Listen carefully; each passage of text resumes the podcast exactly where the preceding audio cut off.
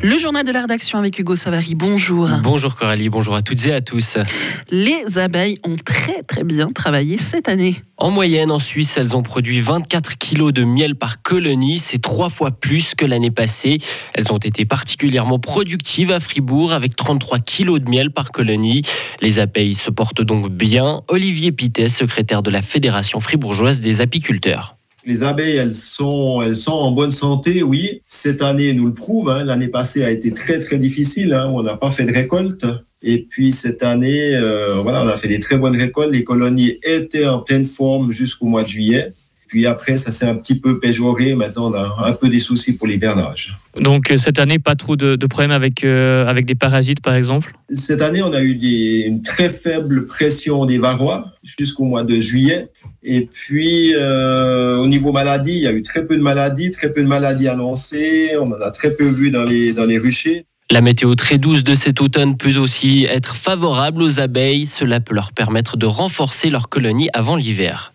Un fribourgeois a remporté l'or au concours mondiaux des métiers. Florent Lassila, 23 ans de Coton, s'est distingué comme l'un des meilleurs mécatroniciens d'automobile lors des World Skills à Dresde en Allemagne. Il a décroché la première place avec trois apprentis d'autres pays. Deux paysagistes bernois ont également remporté des médailles d'or. Pour participer au championnat du monde des métiers, les apprentis doivent d'abord s'imposer lors des championnats suisses des métiers. Les tests portent notamment sur la rapidité et la précision avec lesquelles ils peuvent exercer exercer leurs tâches. Le système de santé risque de devoir faire face à une situation critique cet hiver. Un appel a été lancé par la Société suisse de médecine intensive, la FMH et la fêtière des hôpitaux H+. Il est urgent de prendre des mesures à court terme pour améliorer les conditions de travail. Selon elle, il faut s'attendre à une hausse des hospitalisations dues au Covid-19. En parallèle, les hôpitaux font face à une importante pénurie de personnel. Twitter a un nouveau patron. Elon Musk, déjà big boss de Tesla et de SpaceX, s'est offert le réseau social à l'oiseau bleu, une petite folie à 44 milliards de dollars. Avec ce rachat, l'homme le plus riche du monde est-il désormais aussi l'homme le plus influent de la planète? Écoutez l'avis de Nicolas Capt, il est avocat spécialiste des médias et des technologies. C'est difficile à dire parce qu'il était déjà suivi par un nombre considérable euh, d'abonnés sur, euh, sur Twitter, de followers. Euh, je suis pas certain que le fait d'en être maintenant le dirigeant donne beaucoup plus de, résonance. Hein. Je dirais que c'est déjà quelqu'un qui était très suivi et c'est déjà quelqu'un qui fascine ou énerve, c'est selon, mais qui a participé quand même à certaines des grandes aventures technologiques, que ce soit Tesla, que ce soit PayPal, enfin tout un tas d'aventures entrepreneuriales dont certaines ont rencontré un succès assez, phénoménal. Donc je dirais que c'est quelqu'un qui a une voix publique mais qui est aussi vu parfois comme un amuseur public, comme quelqu'un d'un petit peu un comportement un peu erratique et un peu étrange. Et, je ne pense pas que, que ça changera euh, quelque chose à cette vision-là. Et avec ce rachat, Twitter est aussi sorti de la bourse de New York. Les Philippines continuent de compter leurs morts. Au moins 72 personnes sont décédées suite aux pluies et à la tempête tropicale Nalgae.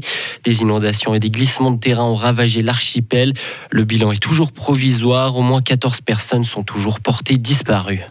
Lula et Jair Bolsonaro se sont affrontés une dernière fois lors d'un débat télévisé. Les deux candidats à la présidence du Brésil se sont comme toujours copieusement insultés.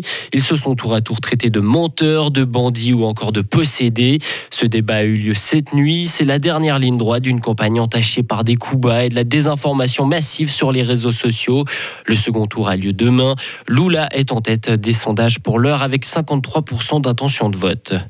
Un homme a attaqué hier matin le mari de Nancy Pelosi, mais l'agresseur présumé cherchait en réalité la chef des démocrates au Congrès américain. Selon plusieurs médias, l'individu aurait demandé où était Nancy. Cette dernière ne se trouvait pas sur place. Le mari de Nancy Pelosi a lui été emmené à l'hôpital et le suspect placé en garde à vue. L'ensemble de la classe politique américaine a vivement condamné cette attaque. Et pour terminer, un mot de tennis. Fin de parcours à balle pour Stan Wawrinka. Le Vaudois s'est incliné en quart de finale des Swiss Indoors. Il a perdu 7-5, 7-6 face à l'Espagnol Roberto Bautista Agut après 2h09 de match. Retrouvez toute l'info sur frappe et frappe.ch.